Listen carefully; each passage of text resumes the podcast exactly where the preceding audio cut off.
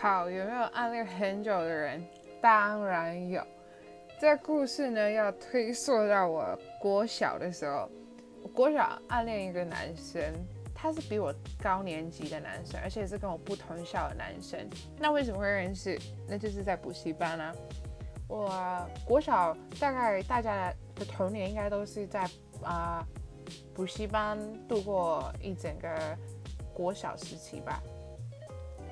但这不是重点，重点是我暗恋的那个男生呢，因为我算是跳级的上课，那我上课的地方呢，就是高年级会坐在后面，然后我是属于低年级，可是我跳级，所以我要坐在第一排。那我很喜欢的那个男生呢，他刚好就坐在我的后面。哇，跟你说，我从来没有那么开心过。我一直一直觉得他不会喜欢我，所以我都不敢说。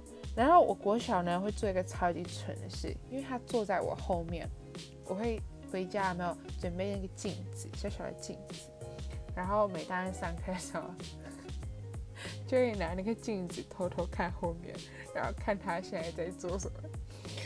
天哪，这就是我以前暗恋很久对象的一个故事。好了，还没说完啦，重点来了。我那时候不是拿镜子出来看偷看他嘛，其实他都知道，但他假装不知道。这件事情是直到我国中的时候，然后国中那时候大家都很流行用 Facebook 留言嘛，然后呃，我跟他算是没什么交集，因为我对于喜欢的人我是不敢主动向他交集。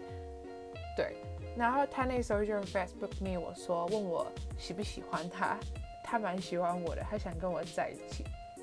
结果我回他说不了，我们还小，先不要。我到现在都还蛮后悔的，说真的，这就是我的故事，分享给大家哦，希望大家会喜欢，好不好？